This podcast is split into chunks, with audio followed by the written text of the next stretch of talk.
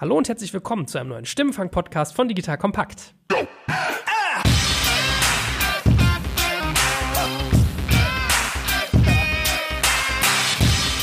Mein Name ist Joel Kaczmarek und ich bin der Meinung, wenn man sich mit vielen Menschen unterhält, kriegt man auch ganz, ganz viele Inputs. Und da ich jetzt mittlerweile schon über zehn Jahre in der Digitalwirtschaft unterwegs bin, habe ich das große Privileg, viele Leute, die relevante Firmen leiten, die ganz tolles Wissen gesammelt haben und einfach auch nett und hilfsbereit sind, zu meinem Netzwerk zu zählen. Weil ich auch gemerkt habe, dass gerade in Zeiten von Corona es wirklich einen Unterschied macht, mit wem man sich unterhält und mit wie vielen Menschen man sich unterhält, möchte ich euch jetzt gerne wieder ermöglichen, dass ihr spannende, schlaue Leute hört, die euch sagen, wie sie mit ihrem Unternehmen mit Corona umgehen. Ich habe den also also SMS geschrieben, genau genommen WhatsApps. Ja, das heißt, ihr werdet gleich auch merken an den Antworten, die klingen manchmal vielleicht ein bisschen rauschig, seht es uns nach. Aber was ihr im Begriff seid zu hören, sind halt wirklich Menschen, die dort draußen gerade Tanker lenken, die Schiffe lenken, Schnellboote, ganz verschiedene Arten von Betrieben und sich jetzt überlegen müssen, was sie tun. Ihr werdet auch merken an den Stimmen, manche sind abgekämpft, manche sind irgendwie emotional. Also wirklich von der Front hört ihr jetzt, wie manche Menschen da draußen mit der Corona-Krise umgehen und was ihr von ihnen lernen könnt und was sie so denken. Den Anfang machen wir mit Miriam Wohlfahrt. Miriam ist vielleicht vielen von euch euch schon bekannt als Moderatorin auch bei uns bei Digital Kompakt. Sie hat in unserem Fincast-Format gearbeitet, also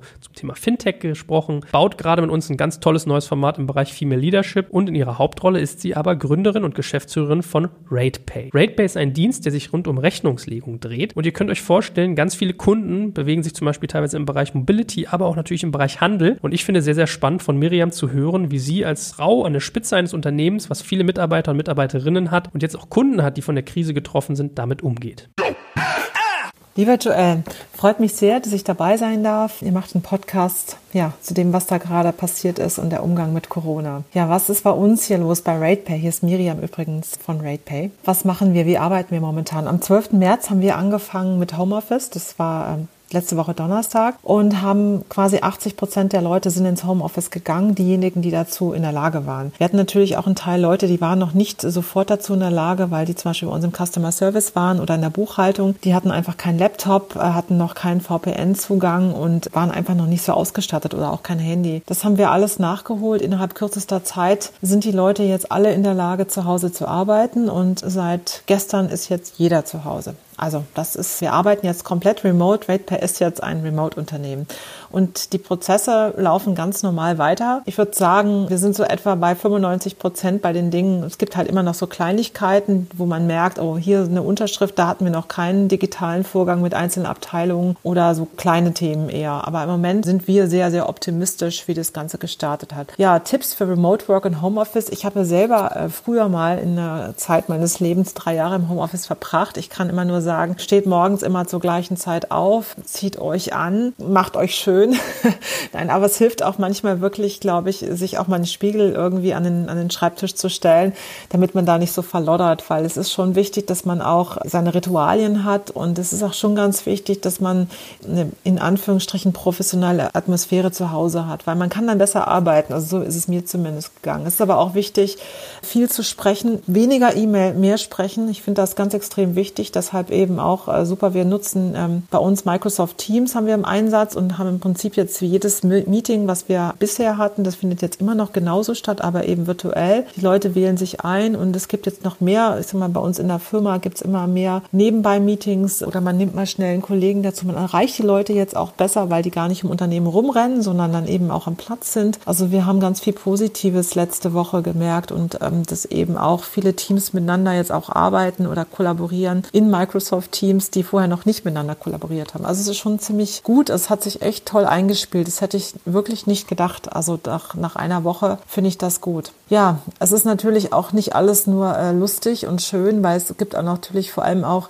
diejenigen äh, Mitarbeiter, die wir sind, die zum Beispiel auch Single sind, für die ist es manchmal gar nicht so einfach, wenn die ganz alleine wohnen und äh, sich jetzt auch mit der Frage auseinandersetzen, okay, was heißt es, wenn wir vielleicht nicht mehr nach draußen können und ich bin hier alleine, umso wichtiger ist es, dass man sich mehr um die Leute kümmert, dass man auch mal ein bisschen mehr, ich sage jetzt mal Persönliches auch mit den Leuten bespricht, das glaube ich schon extrem wichtig ist. Ich meine, wenn wir jetzt hier quasi nur zu Hause sind und das Wichtigste oder die meisten Außenkontakte hat man mit seinen Kollegen.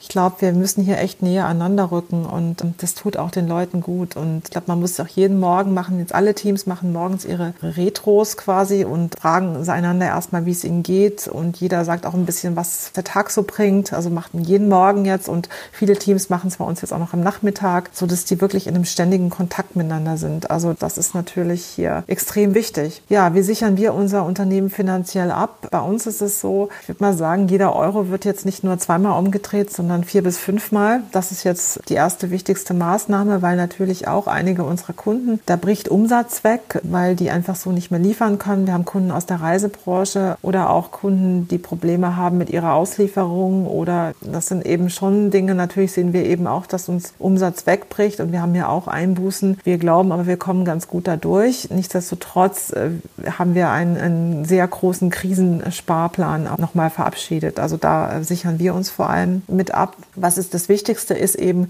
die Liquidität zu sichern im Unternehmen. Deshalb ist es eben auch so wichtig, hier eben zu sagen, okay, alles das, was jetzt nicht unbedingt gemacht werden muss an Ausgaben, wird erstmal auch nicht getätigt. Das finde ich extrem wichtig. Welche Vermutung hast du für die wirtschaftlichen Folgen der Krise? Ja, also ehrlich gesagt, ich sehe da schon viel nicht so Tolles. Ähm, das ist, es wird wahrscheinlich sogar die schlimmste Wirtschaftskrise werden, die wir bisher so erlebt haben. Und deshalb ist es umso wichtiger, dass wir jetzt alle, alle, alle sehr, sehr stark daran arbeiten, dass wir hier nicht eine Schockstarre verfallen in Angst und irgendwie in so eine Haltung, oh je, was bringt das jetzt noch, wenn ich jetzt das mache, weil wer weiß, was in drei Monaten ist. Nein, ich glaube, gerade deshalb müssen wir auch alle, die wir Unternehmer sind, unsere Mitarbeiter auch sehr stark motivieren, auch am Ball zu bleiben, auch wirklich im Prinzip so zu arbeiten wie bisher auch, vielleicht nochmal die Extrameile zu gehen, weil jeder, der hier mitarbeitet, ist eigentlich ein Teil von unserem Wirtschaftskreislauf und nur so können wir den am Leben erhalten, indem wir alle was dafür tun. Als zweites werdet ihr jetzt die Stimme von Jonas Baum hören. Jonas leitet ein Startup, das er selbst natürlich auch gegründet hat, namens Matchbase. Und ich kenne Jonas sehr gut, weil er teilweise auch schon für Digital Kompakt aktiv war und uns sehr geholfen hat. Und Jonas ist ein Mensch, der sehr, sehr tolle digitale Tools kennt, der sehr modern ist, was seine Arbeitsweisen angeht. Und er hat nun mal einen Dienst, weil ihr müsst euch Matchbase vorstellen wie so eine Art digitale Fußballliga für Bolzplätze, der von der Corona-Krise gerade sehr getroffen ist. Er kann selbst viel besser erklären, was Matchbase macht. Das werdet ihr gleich im Folgenden hören. Aber ich fand deswegen spannend, von ihm mal zu hören, wie er sich gerade gerade aufstellt und verhält, weil er natürlich sehr davon betroffen ist und gleichzeitig jemand ist, der sehr agil und sehr innovativ arbeitet.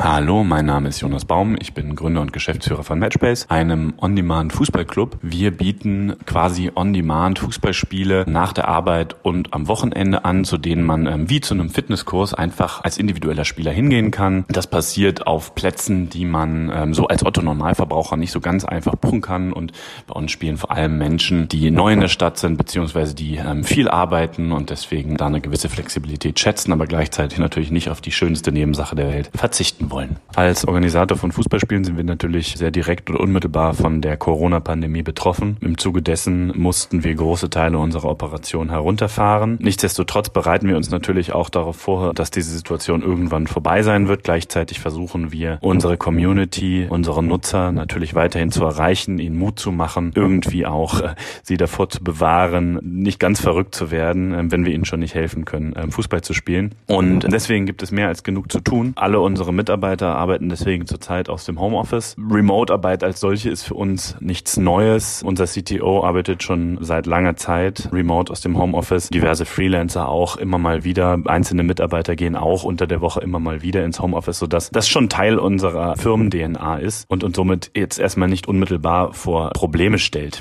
Gleichzeitig ist natürlich aber auch noch keine Profi vom Himmel gefallen. Wir lernen immer weiter dazu. Wir versuchen das in unseren ähm, freitäglichen Retros auch so ein Stück weit für alle offensichtlich zu machen. Feedback, was es da so gab, war und woraus wir übrigens für uns auch gerade so ein paar Guidelines beziehungsweise auch Helferlein ähm, formuliert haben, die wir wirklich schwarz auf weiß mal verschriftlicht haben, sind so Sachen wie, dass man immer darüber nachdenken sollte, wie man dem Team ähm, selber helfen kann, proaktiv ähm, durch Kommunikation, sozusagen, wie man auch remote im besten Fall ein guter Teamplayer ist, dass man im besten Fall morgens, mittags zum Lunch und abends ein- und auscheckt, auch um den anderen ein Gefühl dafür zu geben. Gegebenenfalls hat man sogar immer einen, einen eigenen Hangouts oder Videokonferenz-Channel offen, wo man sozusagen reingehen kann, wenn man so ein bisschen das Bedürfnis hat, auch mal mit anderen in Kontakt zu sein. Wichtig auch, sich so Single Sources of Truth zu schaffen in der Zusammenarbeit, wenn man mit anderen zusammenarbeitet. Das kann ein Ticketing-System sein, also weniger direkte Instant-Kommunikation, beispielsweise über Slack, gerade wenn es um Arbeitsstände geht, um Austausch zu einem bestimmten Feature, was man beispielsweise entwickelt, sondern mehr mit Tickets arbeiten, mehr dort ähm, auch To-Dos, ein bisschen radikaler, ein bisschen konsequenter eintragen und managen, um A, Dokumentation zu haben, B, einfach auch um alle anderen Teammitglieder, die vielleicht auch davon betroffen sind, immer auf dem aktuellsten Wissensstand zu haben. Dann so kleine Helferlein, wie dass man einfach sich Tagesroutinen schafft, dass man versucht, sich einen Arbeitsort einzurichten, der irgendwie gleich ist oder verschiedene Arbeitsorte, zu denen man dann immer wieder zurückkehrt, dass man versucht, die Tagesroutine, so wie man es auch vorher schon gewohnt war, durchzuziehen, von Frühstück bis abends, nur eben an einem anderen Ort. Und das sind so kleine Sachen, die auf jeden Fall sehr hilfreich sein können, die wir auch in der Zeit jetzt auch erst wieder gelernt haben, beziehungsweise wo wir merken, dass die das Ganze ähm, deutlich einfacher machen. Zwei, drei weitere Dinge, die ich an mir auch beobachtet habe, beziehungsweise in der Kommunikation, meinem Team, sind so kleine Sachen in der, in der Kommunikation selbst, dass man versucht, positiv zu schreiben, denn vieles kann natürlich dadurch, dass man in Textform kommuniziert, falsch verstanden werden. Wichtig ist auch, dass man sehr proaktiv und auch präsent kommuniziert. Wenn man etwas hat, wenn einem etwas aufgefallen ist, dann im besten Fall auch mit, mit mehreren Teammitgliedern, mit den anderen teilen, denn es könnte ja auch für die anderen interessant sein. Also Dinge, die normalerweise im Office man zusammensitzt, irgendwie gang und gäbe sind, an die muss man eben denken, die kosten ein bisschen mehr Energie, aber wenn man sich dran gewöhnt, kann das sehr schöne Ergebnisse haben. Ein weiteres Learning, was ich auch immer wieder an mir beobachte, ist, dass man immer dazu neigt, eigentlich nur Ergebnisse präsentieren zu wollen, im besten Fall schon so schön und perfekt wie nur irgendwie möglich. Häufig ist es sehr viel hilfreicher und auch einfacher für die anderen Teammitglieder, wenn man auch zwischendurch mal eine Statusmeldung abgeht, ja, wie ist mein Fortschritt, was hakt vielleicht, wo gibt es Blocker, wo funktioniert vielleicht auch mal was nicht. A, hilft das sehr, sehr gut beim Erwartungsmanagement, denn erfahrungsgemäß steigen die Erwartungen an die anderen Teammitglieder in Remote Work, weil man eben nicht so viel Zugriff auf die anderen ähm, Leute im eigenen Team hat. Und so kann man durch regelmäßige Updates und ähm, eine stringente Kommunikation sehr, sehr gut auch mit den Erwartungen der anderen umgehen, beziehungsweise diese managen. Das hilft unglaublich viel in der tagtäglichen Kommunikation und alle wissen so auch immer sehr viel besser Bescheid, was gerade in Phase ist. Um über die Pandemie hinaus unsere ähm, Existenz und Liquidität zu sichern, haben wir uns, beziehungsweise planen wir die Nutzung verschiedener Instrumente. Einerseits ist das ähm, Kurzarbeit. Faktisch unser gesamtes Team befindet sich zurzeit in Kurzarbeit und wird das auf unbestimmte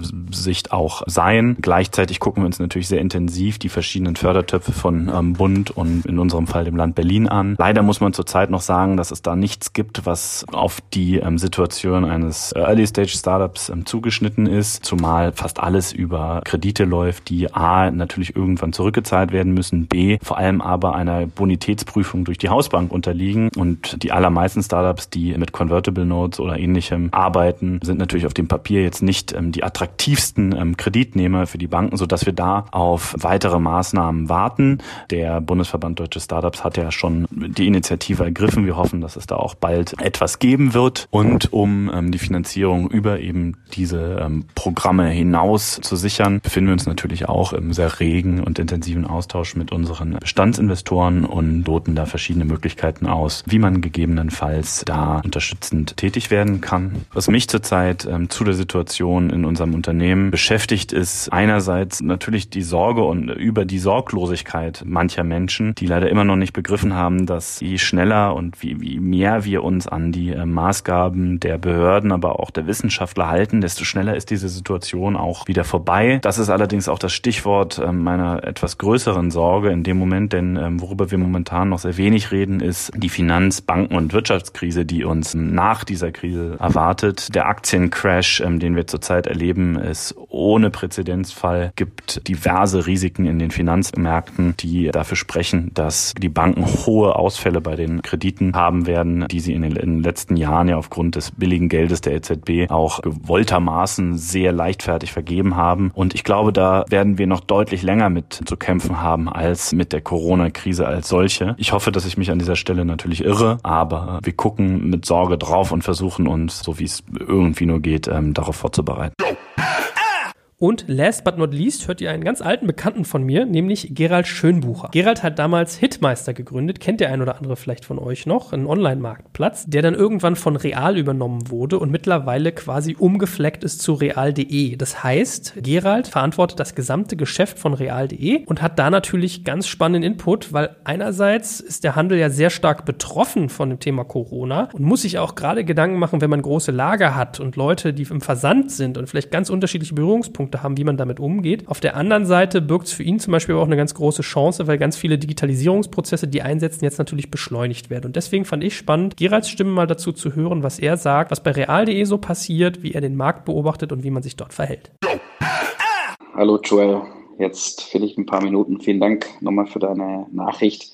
Kurzes Update. Wie arbeiten wir aktuell? Wir sind seit Mittwochabend letzter Woche, also Donnerstag de facto komplett im Homeoffice, äh, gesamt real digital, also etwa 600 Kolleginnen und Kollegen, mit Ausnahme natürlich der Kolleginnen und Kollegen, die in den Lägern arbeiten. Die sind vor Ort, arbeiten aber in zwei äh, Schichtteams, sodass auch da ein recht äh, geringes Ansteckungsrisiko ist. Und der Rest ist remote zu Hause. Funktioniert soweit sehr gut. Wir arbeiten mit Slack und Discord. Discord ist so eine Art Teamspeak, die man aus dem, aus dem Gaming-Bereich kennt. Und ich habe den Eindruck, zumindest sagen das auch fast alle, dass es recht produktiv ist. Zoom setzen wir teilweise noch ein, ansonsten äh, Google Hangouts, damit wir uns auch sehen können. Der große Vorteil, glaube ich, ist, es wird weniger gemietet. Viele Meetings sind ja eh Zeitverschwendung, sondern man kommt wirklich konzentriert zum Arbeiten und tauscht sich über die Dinge dann aus, was, was wirklich notwendig ist äh, und das Ganze strukturiert. Also ich habe den Eindruck, die Produktivität ist äh, da nicht zurückgegangen. Wie versuche ich die Mannschaft zu motivieren?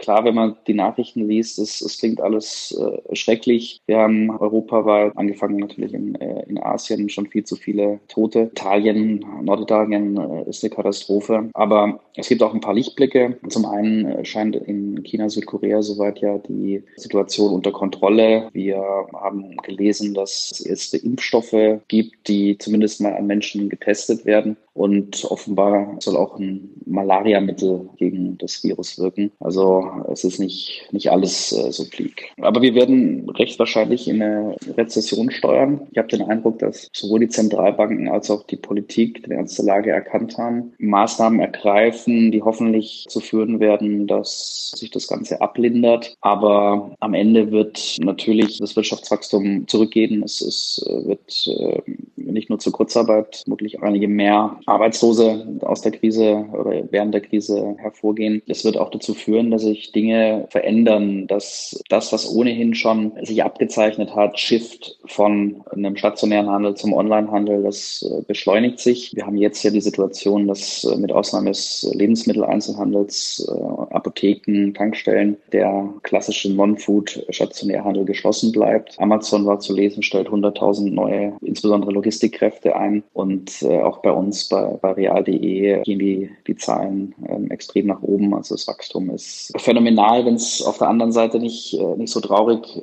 wäre, wo, wo im Grunde es herkommt, dann könnten wir uns da noch stärker drüber freuen. Aber der Generalist Online-Handel zählt sicher zu den Gewinnern der Krise, insbesondere wenn du äh, Marktplatz betreibst, wo du ja eine Diversifikation der Supply Chains über die unterschiedlichen angebundenen Händler und wiederum deren Läger und dann deren Supply Chains hast. Da also die Plattformökonomie als die Gewinnerbranche, die Gewinnerindustrie der, der Entwicklung. Ja, das in viereinhalb Minuten mal äh, so, ein, so ein kurzer Einblick, was bei real.de Stand der Dinge ist, wie ich generell die, die Situation bewerte. Und ich wünsche uns allen jetzt, dass wir zusammenstehen in der schwierigen Zeit, dass wir überlegt Dinge tun. Im Moment heißt es, äh, möglichst zu Hause bleiben, äh, sich nicht in Umfelder begeben, in denen man nicht ohnehin ist, um die Ansteckungsgefahr zu reduzieren. Und meine Hoffnung ist, wenn wir in vielleicht zehn Jahren wieder zurückblicken, dass wir sagen, die Krise hat uns alle gestärkt. War zwar eine harte Zeit, aber am Ende hat es dazu beigetragen, Dinge zu beschleunigen, die Wirtschaft in Summe zu stärken und äh, Innovationen gerade im Bereich New Work, Remote Work zu fördern. Hoffentlich können wir dann sagen, wir sind gut konsequent damit umgegangen.